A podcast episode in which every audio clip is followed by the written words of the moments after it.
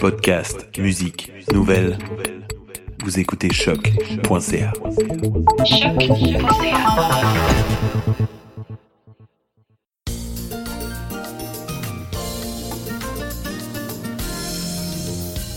Allô, allô, allô! Bonjour et bienvenue à Deux Fifs le matin, votre podcast coquin et votre seul et unique radio poubelle homosexuelle de gauche. Bonjour! Parlant de poubelle homosexuelle, je m'appelle Charlie Morin et je n'en peux plus de cette lutte incessante contre les mouches à fruits. Hostie que j'aime ça l'été, mais je peux-tu juste mettre mes tomates sur mon comptoir? Hostie, partout. ça perd du goût au frigidaire. Partout. Je peux juste pouvoir avoir mes tomates sur mon comptoir, je suis pas capable, je dis c'est une mouche à fruits. Partout. Eh ben, ben, je comprends cette douleur-là. Moi, c'est Jess, euh, grande bipolaire, et euh, euh, il y a plus de place dans ma gorge que dans mon cœur. Bienvenue à Deux Fifs le matin. J'espère que ça va bien. Alors, aujourd'hui, de quoi on parle, Charlie? Euh, Aujourd'hui, on vous parle du vent de droite qui souffle un peu partout jusque dans notre communauté queer. Et c'est en se pinçant le nez, pour ne pas le sentir, qu'aujourd'hui on vous parle des tapettes de droite. Ew, des tapettes de droite. Arc. Eh oui, aujourd'hui, on se fait douleur et on va tenter d'expliquer un peu c'est quoi la droite gay. Euh, D'où ça vient. Euh. qui la représente et quel impact ça a sur notre, notre communauté d'être poigné avec des tapettes de droite euh, un peu partout. Alors, euh, On pincez-vous le nez, la gang, parce que ça va être un épisode difficile. Ah oui, ah oui, ah oui. On s'en va se pogner un frappuccino ben ben ben sucré pour être ben... Tu sais comme, pas juste high sa caféine, mais vraiment en gros speed de sucre pour être capable de passer. Au travers de ça, on vous revient dans le temps de le Ah oui, dire. avec un 8 pouces de crème fouettée sur le top. On revient dans 20 secondes.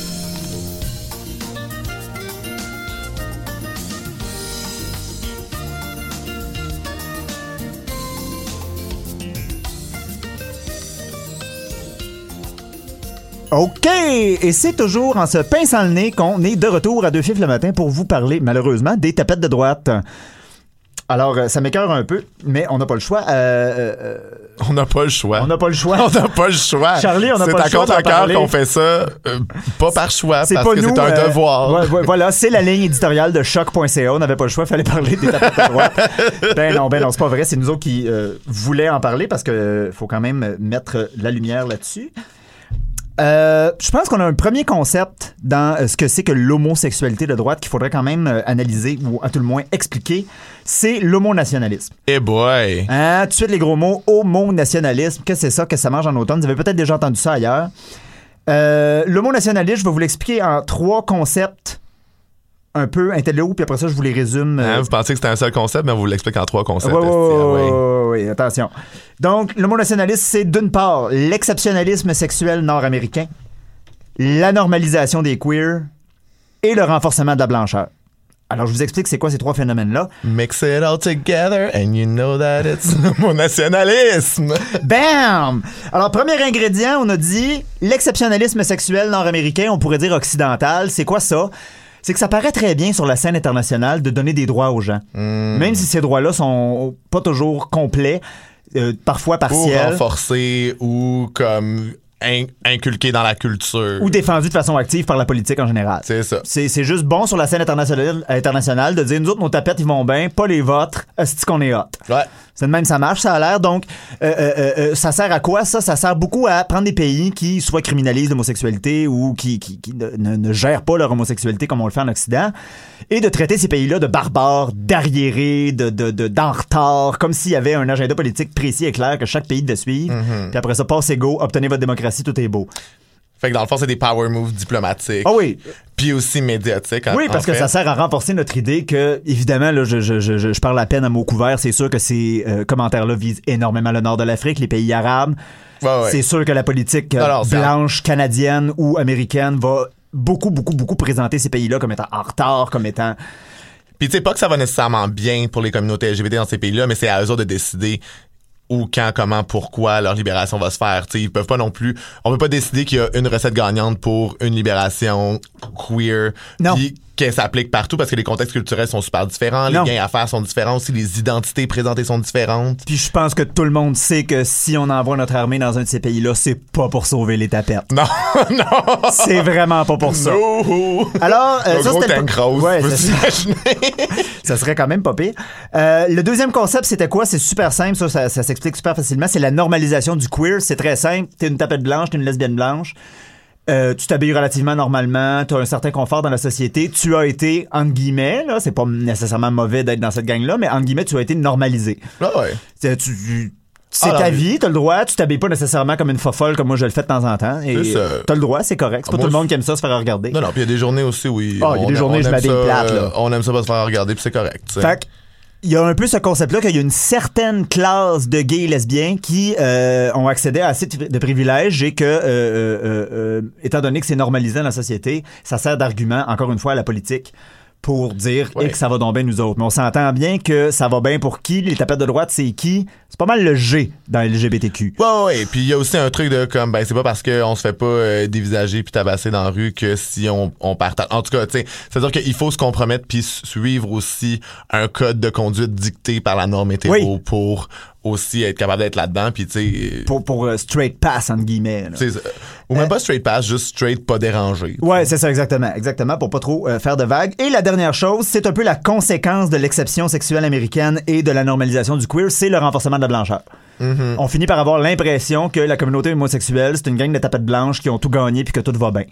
Ce qui est tout à fait faux et absolument imbécile. Puis aussi la construction d'un ennemi. Tu sais, comme, euh, ils ont beaucoup fait ça pendant euh, la Charte des valeurs québécoises. Ah oui. Puis là, ils l'ont fait maintenant avec la CAQ. La, la construction d'une espèce d'ennemi national hein, qui serait la l'intérieur. non-laïcité, mais on s'entend très bien que euh, la Charte des valeurs puis la- le projet de loi 21 ou 22, je me rappelle jamais, de la CAQ, c'est des projets de loi racistes et islamophobes. là. on va Oui, mettre les c'est mots ça. sur bonnes affaires. Mais aussi, on va utiliser euh, la libération homosexuelle puis les droits de la femme pour comme justifier ça en Oui. construisant les communautés arabo-musulmanes comme de facto homophobes, ce qui est absolument pas vrai. Exactement, c'est- pour acquis que toute une communauté. C'est de la pure récupération manière, politique. C'est du racisme. là, Exactement. Puis c'est de la récupération politique des mouvements gays et toujours sur le sujet de la récupération politique des mouvements gays, après qu'on ait parlé d'homonationalisme, de l'homonationalisme, pardon, il faut parler de capitalisme rose.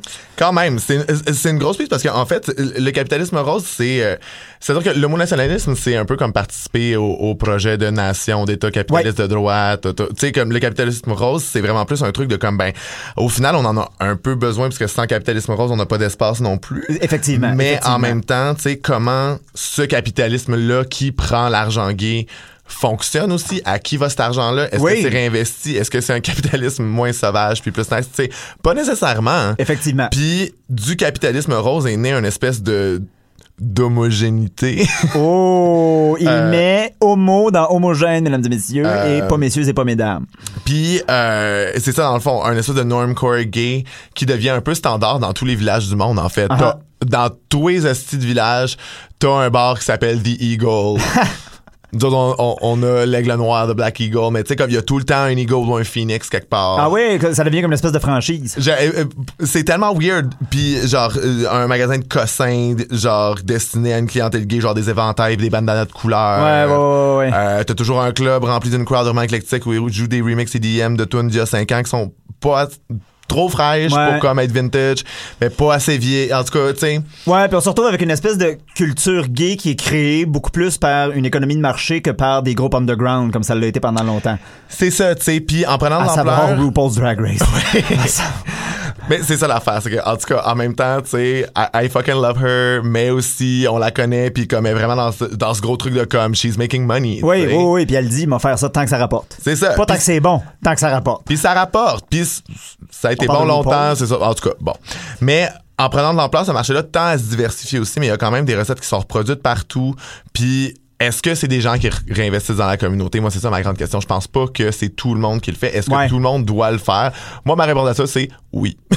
Oui, ben oui. C'est-à-dire que je trouve que c'est- pas vrai que genre parce qu'il y a du monde qui vont le faire de bon cœur puis que c'est philanthropique ici et tout que c'est pas nécessairement un devoir puis que les gens peuvent juste comme stacker de l'argent puis que c'est correct. Non, c'est pas correct. Non. Genre partager à la communauté, il y a encore du monde crissement dans la merde. Ah. Si vous en faites plus comme pour vrai, vous, vous êtes capable de redistribuer surtout dans un truc de solidarisation dans les communautés puis que ben tu sais pour vrai le village c'est un quartier où puis ça, ça a été dit, c'est redit, tu sais, t'as comme full de gens dans des situations vraiment trash dans le village. Uh-huh. Puis souvent, c'est traité comme on veut avoir notre village à nous autres, puis on veut pas les voir ce monde-là. Ah oui, Plutôt oui, que oui. dans un truc de comme ben comment ça se fait qu'ils sont là, comment ça se fait que c'est le hotspot? Puis même, euh, on parlait de tous ces commerces gays-là. Qui va dans ces commerces-là? Est-ce que c'est toute la communauté gay ou encore une fois la même partie de la communauté qui est assez privilégiée pour se pointer dans ces Ben, commerces ça, gays? Mais c'est ça, tu sais. Fait que Voyez-vous comment tout tourne ensemble? Des gros trucs d'inégalité aussi où on construit beaucoup les gens qui sont en situation d'itinérance, Oui. qui utilisent des drogues injectables ou qui font du travail du sexe comme faisant pas partie de la communauté, ce qui est ridicule. Effectivement. Ça, on, va, on va en reparler plus tard parce que il y a ce vent-là dans la communauté où on fait sur ce que jadis nous étions et que nous sommes encore. C'est ça. Fait que tout ça pour dire que tu sais le capitalisme on peut bien chialer mais on écoute quand même RuPaul's Drag Race. Oui. Fait que c'est quand même plus compliqué comme tension que Oui. euh, l'homonationalisme parce que tu peux pas vraiment te soustraire au capitalisme là, ce serait le fun là. Moi je je signerais up anytime. Comme je dis souvent, je- on, on vient au monde dans un système qui nous préexiste. That's it. Moi, personnellement, politiquement. Tu dis souvent ça, Ah oui, je dis souvent ça. Ah, c'est cool. Moi, j'ai beaucoup de. Honnêtement, j'ai Oh, oui, non, étonnamment. mais ça se plug bien, ça se plug bien pour vrai. étonnamment beaucoup d'occasions de le dire, c'est bien ça qui est le pire. Puis qu'est-ce que ça veut dire ça Ben c'est parce que moi tu sais je me définis beaucoup comme queer en, en- en politique, mais je me définis aussi comme anarchiste, je suis très anticapitaliste, je suis très anti-étatique. Puis il y a tout le temps quelqu'un qui est comme moi mais t'as un téléphone. Oui, oui, non, non, je Oui, oui, oui. parce que Il y a tout le ça. temps quelqu'un pour te dire que t'as un os, petit téléphone, t'es comme bitch. Tu genre, je suis pas primitiviste, là. Je vais pas comme aller dans une cave, Fait que genre. oui, on est anticapitaliste, oui le capitalisme rose ça nous écœure, mais on en profite aussi. Puis sur ce, c'est Ah. quoi déjà le café italien qu'on va se chercher? On s'en va chercher deux ristretto. Deux ristretto ou un ristretto puis deux pailles? Deux ristretti, un ristretto. Sacrement. Arrête de me reprendre sur mon italien, ça me gêne. S'il vous plaît, mais euh, on va le partager ensemble avec euh, deux pailles dans la même tasse pour se regarder les yeux en le buvant. Yes. Des pailles réutilisables, je le dis, avant que vous nous sautiez dessus. là. Avant que vous nous sautiez dessus, ma gang. C'est des pailles en bambou. Merci. Hey, capotez pas pour les tortues, ils vont bien. OK, on revient dans 20 secondes.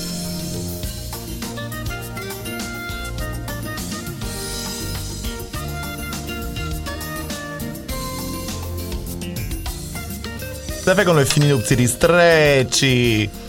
Puis, euh, Ristretto. ben, euh, Ah non, au pluriel, c'est ristretti. Tu t'en souviens jamais, hein, ben, gars? Mon italien. L'élève dépasse le maître. Fait que. Maintenant qu'on est craqué au bout, euh, on, on va entrer dans des sujets plus lourds parce que, quand même, euh, s'il y a un, euh, un équivalent du 11 septembre 2001 pour les tapettes, c'est bien le coming out d'Éric Duhem. Oh my God. un moment de deuil de comme tabarnak qui est dans notre gang, que c'est comment qu'on va gérer ça? Oh my God. Euh, j'ai jamais entendu autant d'hétéros se prononcer sur euh, des enjeux queer maintenant que genre euh, Éric Duhem Ah. était rendu fif puis que le, eux autres il y avait des affaires à dire par rapport à ça puis j'étais comme non c'est nous qui portons ça c'est moi qui partage une identité commune avec Effectivement. Puis, euh, bon, Éric Duhem a fait son coming out en 2017. eh boy Hein? Euh, ça n'a pas dit difficile. Il a fait ça dans des années qui sont dures pour nous. Lol. euh, son coming out, il l'a pas fait n'importe comment? non Non, non, non, non, Oh non. non, même. Non, non, non, Éric non, fait non. ça en grand les choses là. Comme la majorité d'entre nous, il a pas eu besoin de faire ça dans un char à sa mère sur l'autoroute parce que non, c'est pas ça qui s'est passé. Lui, Éric Duhem, il a fait son coming out dans un livre qui s'appelle La fin de l'homosexualité et le dernier gay. est-ce que c'est pompeux comme titre de livre? Titre vraiment intense qui fait référence à la fin de l'histoire en philosophie. Là, je vous parlerai pas de ça aujourd'hui. probablement que lui non plus est pas capable d'en parler Non, non, non, non, non. Il le cite. Il a au moins le mérite de citer l'auteur qui parle de ça, mais non, non, non, non, il, il- il- il le cite de très mauvaise façon. Euh, la fin de l'homosexualité et le dernier gay. La seule affaire avec laquelle je suis d'accord, c'est que c'est sûr, quand tu regardes Éric Duhem, tu te souhaites vraiment que ce soit le dernier. ah oui J'espère vraiment qu'il n'y en aura pas t'as d'autres. envie que ça arrête là là Mais malheureusement, Éric Duhem est très, très loin d'être un représentant de la communauté homosexuelle. D'ailleurs, il ne veut absolument pas l'être. Eh, Ça donne bien, on n'avait pas l'intention de l'appeler. Alors, Éric Duhem a écrit un livre, La fin de l'homosexualité, le dernier gay. Puis avant de vous présenter un peu les concepts euh, qu'il y a euh, dans son livre, je voulais quand même vous lire un petit passage. C'est important de savoir qu'Éric Duhem spécifie qu'il n'est jamais allé au sauna dans son livre. ben j'espère Et euh, dans le chapitre Comment ça se passe dans un sauna gay, il nous dit ceci. Au sauna, on paie 15 pièces pour un casier, ce qui donne accès aux espaces communs. Pour 5 pièces de plus, on a droit à une chambre pendant un maximum de 12 heures. Une chambre, point d'interrogation? Plutôt une cabine avec un lit de 76 cm sur 1,82 m, 30 pouces sur 72. Une petite table de nuit, une lampe, une porte qui ferme à clé. Éric Duhem n'est jamais allé au sauna, mais la seule fois qu'il est allé, il y avait un tape à mesurer. Donc voilà, ça vous donne pas vraiment la substance d'Éric Duhem, mais j'avais juste envie de bâcher dessus parce qu'on est, nous aussi, une radio poubelle. C'est bien la Yes! seule style d'affaires qu'on a en commun avec cette crise d'agré-là. Alors, m'excuse, je suis vraiment craqué, mais... C'est une dure semaine, hein, à lire Eric Duhem. Oh boy, oh boy, oh boy, oh boy. Il y a des points que je, que, que je vous parlerai même pas parce que c'est trop lourd. C'est juste trop. Le monde pensait qu'il arrêtait de fumer, mais non, il lisait Eric Duhem. Ouais, ouais, tout le monde était comme Jess, Steve va fumer une clope? J'étais comme, pas ça le problème, je lis Eric Duhem. voilà. Fait qu'on comprend un peu pourquoi il est comme ça. J'imagine que être dans sa propre personne, ça doit être le style d'enfer.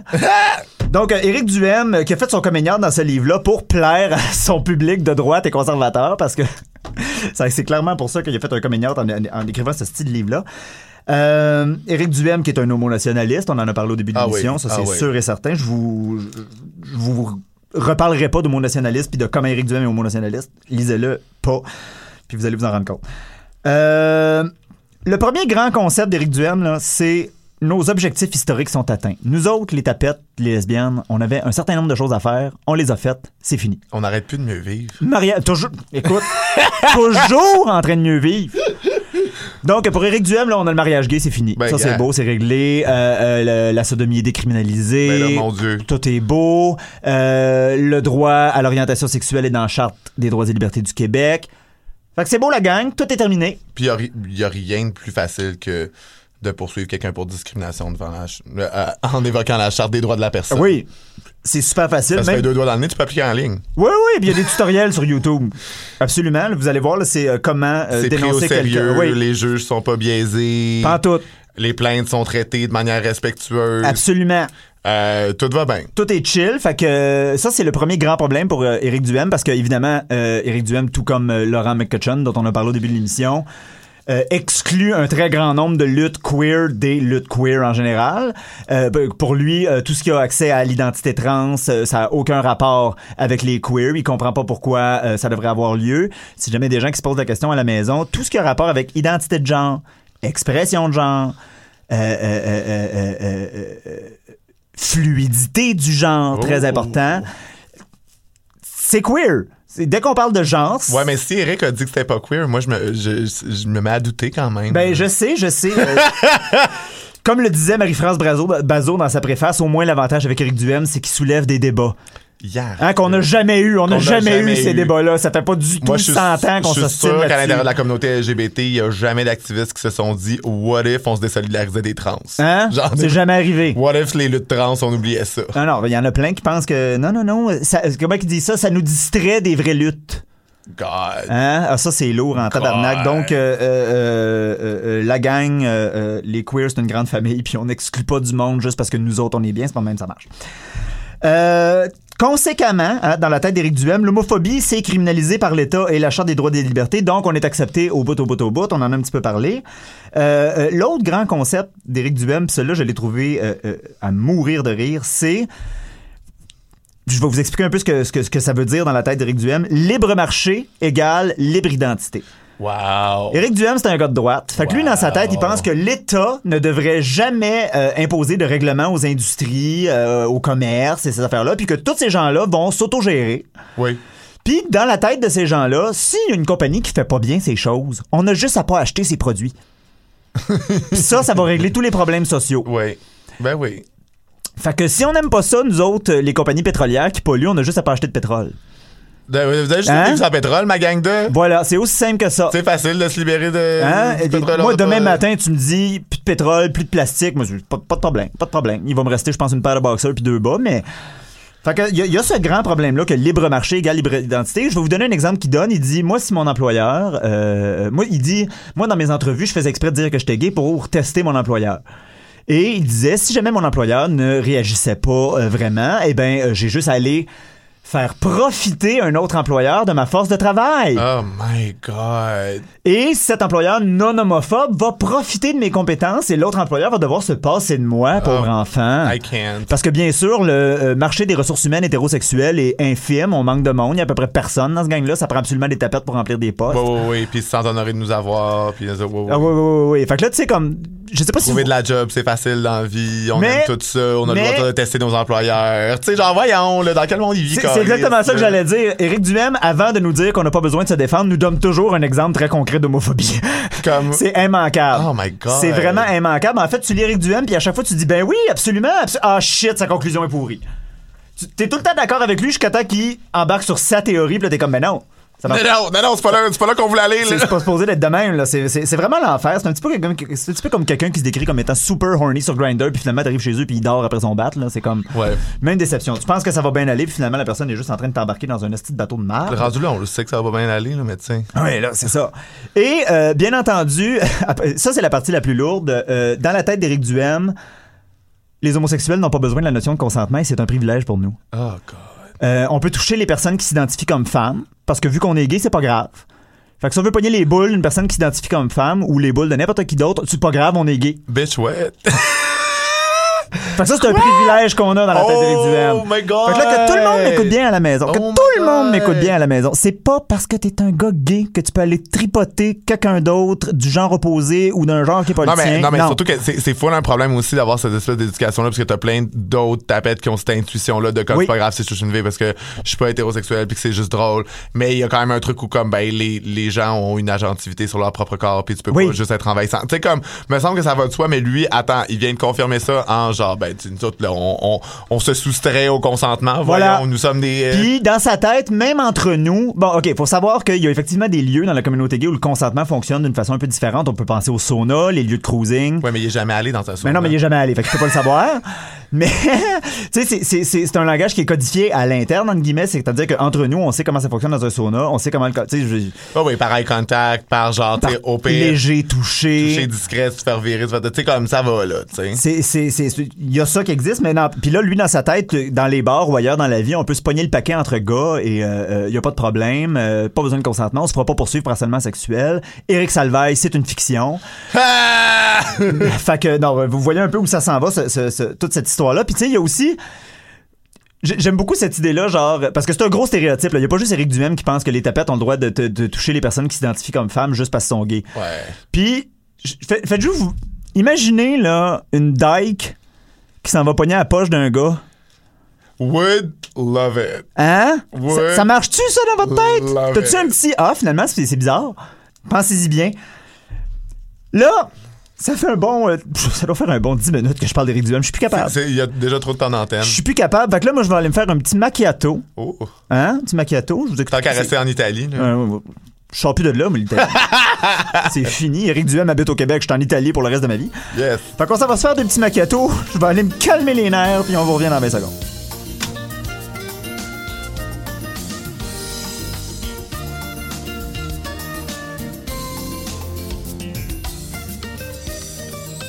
Alors, on est de retour à deux fifs le matin. Euh, moi, j'ai pris mon petit macchiato, je me suis détendu un petit peu. Euh, tout ça pour rien, parce que l'émission n'est pas finie. We back on track. Euh, je vous jure, après celle-là, guys, envoyez-nous des nudes parce que c'était vraiment difficile. Euh, là, Charlie, on a besoin de. On a besoin. on, on a, nous, ressenti le besoin de euh, parler d'un collectif. Oui. D'un collectif parce qui a emprunté pris, son euh, nom. T'as pris un bel exemple euh, individuel, mais il y a quand même des démarches euh, collectives de mobilisation qui ont l'air. C'est ça l'affaire qui est pernicieuse, c'est que ça peut avoir l'air d'une mobilisation progressiste pour du meilleur. Oui. Euh, mais en fait, c'est détourné pour des intérêts tout autres. Oui. Euh, puis je parle évidemment du collectif Carré Rose. Ah, qui- mais chumé. Moi, tabarnak, on peut-tu arrêter de nommer tout carré ci, carré ça de telle Oui. couleur? Là, 2012, c'est fini, c'était un branding, il y avait des carrés rouges comme Let It Die. Genre, Oh, oui. on va en trouver d'autres des symboles, la gang. C'est pas obligé d'être des carrés ou des formes géométriques. Là. C'était bien trendy, par exemple. Ah, c'était trendy. Ah, vraiment. Mais ça a bien marché, Carré. En tout cas, ça pour dire que euh, le collectif Carré Rose, c'est né de euh, d'une agression homophobe qui s'est passée dans le village euh, Uh-huh. d'un DJ résident du Sky. Euh, Puis, dans le fond, ça a été euh, créé euh, sur une page Facebook qui est devenue le collectif Carré Rouge. C'est comme ça ouais. qu'ils ont mobilisé euh, la plateforme. Puis là, maintenant, ils sont rendus à genre 10 000 followers. Wow! Oui, là, oui, oui. C'est-à-dire qu'ils ont... Wow! Hey, ils en ont seulement 1000 de plus que nous autres. Mais le truc, c'est qu'ils ont, ils ont une traction puis un impact. Euh, Parce que... Mais 10 000 followers, c'est beaucoup de following. Oui, mais le truc, c'est que la plupart des gens dans le collectif Carreros, c'est des commerçants du village, OK. euh, des anciens de la Chambre de commerce gay du Québec, des gens qui ont beaucoup d'influence puis d'entrée aussi avec le gouvernement. Fait que c'est pour ça OK, qu'ils ont réussi à avoir beaucoup de couverture médiatique puis à Le obtenir fameux des lobby gay Ben, le lobby gay est là, tu sais. dont Éric Duhaime parle abondamment. Mais c'est pas le bon lobby gay. Non, c'est ça le problème. Fait que, euh, dans le fond, euh, il parlait d'une hausse euh, des agressions homophobes dans le village. Oui. Puis là où moi j'ai un problème, c'est que, euh, ben tu sais, comme en, en tant que tel, c'est super dur à répertorier les agressions homophobes. Fait que c'est, Oui. étant donné que les gens portent pas plainte, soit parce qu'ils ont pas confiance, soit parce que la police décide de pas retenir les plaintes des fois. Oui. Euh, Puis souvent parce que euh, euh, euh, les policiers vont dire c'est une agression, mais on, on peut pas dire si elle est homophobe. oui, c'est ça, tu sais, des trucs de même. Ils vont, ils vont faire une négation de l'homophobie. C'est juste que là, tu sais, il était vraiment dans un appel à Como où il y a plus d'agressions homophobes dans le village, puis leur réponse à eux, c'était plus de sécurité. Fait que là, Oh on parle d'une gang de tapettes blanches pour la plupart des commerçants. Fait que là, ça manque quel genre de sécurité? Mais aussi, c'est que ils c'est-à-dire qu'ils ils se présentaient comme la communauté aussi. Oui, Parce que c'est les commerçants du village. c'est vrai, oui, les gens qui s'autoproclament Mais c'est ça, c'est juste que c'était comme l'espèce d'élite éclairée qui arrivait avec des solutions et qui, avait clairement des intérêts derrière. Quand il- ce qu'ils demandaient, c'était plus de surveillance policière. Guess what? Ils l'ont obtenu. Ben oui. À la sortie des bars, là, t'avais la police qui checkait, mais tu sais, la police, quand ils sont là, qui profile? Oui. Ils profilent les pauvres, ils profilent les personnes de couleur, ils profilent les personnes en- situation d'itinérance, ils profilent les sex workers, ils profilent euh, les personnes utilisatrices de drogues injectables. Fait que dans le fond, c'est... Toutes des personnes qu'on est un peu, là. Ben, toutes des personnes La qu'on- communauté gay est surreprésentée dans Ouais, mais- l'itinérance, ailleurs, partout, on en a déjà parlé à l'émission. Puis c'est ça, puis c'est euh, ça veut dire que c'est ça le village aussi, c'est juste que je peux pas m'empêcher de faire comme OK, mais tu sais, je comprends que c'est parti de mes belles intentions de comme votre chumé s'est fait euh,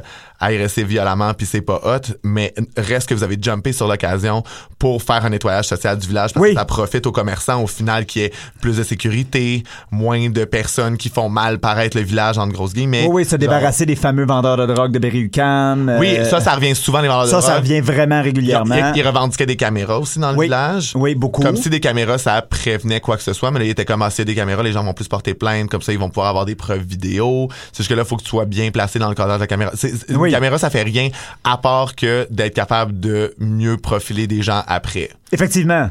Dans l'ensemble, c'est généralement ça qui se passe. C'est- Je veux dire, tu mets des caméras partout. La plupart des gens, euh, premièrement, il se passe rien avec les caméras. Puis ce que j'ai remarqué dans le village, c'est que euh, euh, euh, c'est pas des straights qui ont des discours haineux qui se font achaler. Moi, si j'étais un petit peu trop loud dans le village, je me rappelle, ça m'est arrivé une couple de fois, les policiers viennent me voir, me dire, hey, on se calme Ouais, sur ouais, la voie c'est ça. publique. Non, c'est ça, tu sais, les, les politiques Ils sont là pour nous normaliser dans l'ensemble. C'est ça, tu sais. Puis dans le fond, c'est-à-dire que ils ont. Ce qui fait chier avec Carreros aussi, c'est qu'ils récupèrent toutes les. euh, c'est-à-dire qu'ils ils se sont fait full critiquer, notamment par le Pink Block, qui était genre Oui. euh, un collectif de queer qui ont fait une sortie publique pour faire comme, ok, mais attendez, là, plus de sécurité puis plus de police, ça va pas nous sauver. Puis c'est pas avec de la répression ponctuelle qu'on va créer une communauté plus sécuritaire. C'est en s'attaquant à la racine du problème. Oui, first and Qui foremost. est l'homophobie. Oui. Puis aussi, pas juste l'homophobie, tu sais, c'est-à-dire qu'il y a plein d'affaires full trash dans le village où comme on, on donne rien, il se passe rien. Le collectif Carreros demandait des fonds pour euh, prévenir, euh, c'est même pas prévenir l'itinérance, lutter contre l'itinérance, mais tu sais, qu'est-ce que ça veut dire dans leur bouche à eux, lutter contre l'itinérance? Ouais. Est-ce que ça veut dire qu'on veut plus les voir ou est-ce que ça veut dire qu'on veut qu'il y ait mieux? Tu sais, moi, à un moment donné, comme il est allé où cet argent-là, qu'est-ce qu'ils ont fait avec? Oui, c'est ça. Euh, sinon, Parce qu'il y a une différence entre lutter contre l'itinérance et lutter contre les itinérants. ben, c'est ça, tu sais. Puis surtout qu'ils sont full pro-police, tu sais. Fait que moi, je suis Oui. comme, ben, aussi, qui ont amené... Les carrés roses très sa police. Là. Oui, non, mais c'est ça. Moi, je suis juste comme qu'il y en est ça là puis ils trippent tellement la police qu'à chaque fois qu'ils collent une manif, c'est pas une manif, c'est un événement festif. Oui. On va être pacifique. Tu sais, puis ils sont tout le temps dans cette style logique-là de on va pas pour déranger, on y va pour être beau puis uni. Ouais. puis genre, euh, tu sais, dans un truc qui est absolument pas revendicateur parce que de toute manière, ils ont toutes leurs hosties d'entrée au gouvernement avec la Ouais. Chambre de commerce gay du Québec. Fait que ça donne, euh, ça donne des belles citations. Oui, puis- ah, ouais, vas-y, du genre, euh, Ça, j'aime ça, les citations. OK, non, mais ça, c'est le, là. fondateur, qui est Louis-Alain Robitaille, qui nous dit « L'objectif du collectif n'est pas de manifester bruyamment ou violemment.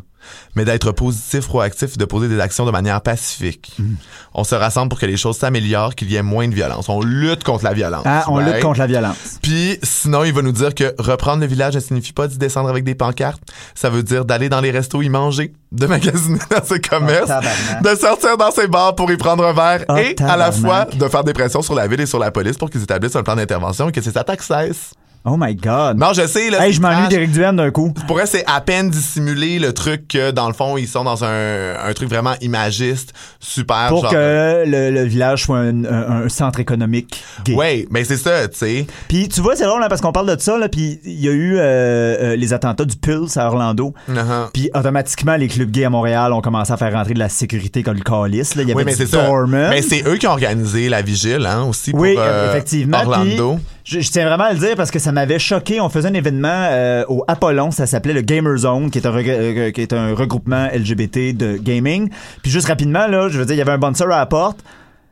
Les personnes qui se faisaient fouiller là, c'était pas moi puis Charlie là, c'était toute personne ayant la peau brune à plus foncée. Systématiquement. Ouais, même pas gêné, c'était automatique les personnes qui étaient non dingue, blanches, ça faisait fouiller puis checker. Fait que voyez-vous ce qu'on veut dire par profilage là, non, ça en prend plus, pas longtemps. Ça, ça, c'est l'événement où un de leurs chummies s'est fait agresser aussi. Ça s'est passé en décembre 2013. Puis en 2013-2014, c'était au plus gros de la charte des valeurs québécoises aussi, dans le- au Ah, ben- moment où on est en train de construire un ennemi intérieur Tout ça convergeait. Tout ça converge vers un truc raciste, là. Oui. C'est juste que c'est jamais explicitement dit, Oui. tu sais. Fait que genre, c'est c'est vraiment trash, puis... Euh, c'est à peine dissimulé leurs intentions derrière. Il n'y avait pas installé de caméra de sécurité à Montréal pendant deux ans avant 2016, là où ils l'ont installé à Baudry. Puis We the Gays made it happen. Je suis quasiment devenu homophobe ce jour-là. Ah oui, oui, oui, c'est ça le pire parce que tu sais, je veux dire, euh, euh, euh, ça fait un peu penser hein, à ce qu'on a vécu. on, a, on a déjà parlé rapidement à l'émission, le métier aux Olympiques de 76, à l'Expo 67. Ouais. Euh, à l'époque, c'était directement contre la communauté gay, peu importe laquelle. C'était, il y a un gros événement qui s'en vient, c'est un centre touristique, faut nettoyer ça, ces gangs Ouais. de tapettes là, les travailleurs travailleuses du sexe, c'est pas beau, faut pas montrer ça. Mais là, à que le village, hein, on a parlé de normalisation homosexuelle, à que le village, c'est un endroit normal de tourisme homosexuel, faut enlever ce qui est pas normal. Faut enlever ce qui est pas beau. Non, c'est ça. Fait que ce qui est pas beau dans la tête des gens, évidemment, moi dans ma tête c'est bien beau, ben c'est pas non, l'itinérance c'est pas beau dans ma tête. là. c'est vraiment pas ça que je veux dire, mais je veux dire je le traite pas de la même façon que des gens qui pensent qu'il faut juste les arrêter puis les sortir de là. Qui pensent que si on, si on fait juste les déplacer ailleurs. Ouais, on va les tasser là où le tourisme n'est pas. De toute façon, euh, on l'a vu avec Eric Duhem, à partir du moment où nos problèmes à nous sont réglés, les autres, ça a l'air qu'on s'en calisse. Moi, je m'en calisse pas. Fait que là-dessus, je pense qu'on devrait aller festivement et pacifiquement se faire, se faire des cappuccinos de la. euh, que- de se faire juste des cappuccinos pacifiques. Voilà. Va- ben, en fait, on va aller acheter des cappuccinos dans le village pour Oui. encourager l'économie. Oui. Gay. Parce que c'est comme ça qu'on va enrayer l'homophobie. C'est ça, serait approprié le village. C'est aller s'acheter un café. Asti, je suis plus capable, on revient dans 20 secondes pour conclure cette émission.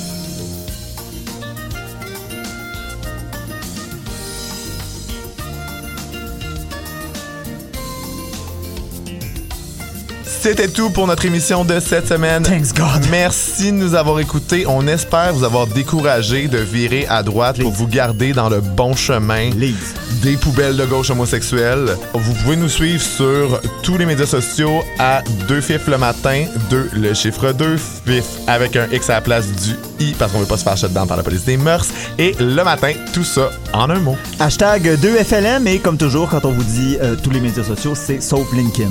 On n'est pas là-dessus. On n'est pas là-dessus. Alors, on se revoit la semaine prochaine. Nous, euh, en attendant, euh, on va se crosser de la main gauche euh, pendant un bon moment. Parce que la droite, c'est non. Alors, C'est merci non beaucoup, la droite. Bye bye. À la semaine prochaine.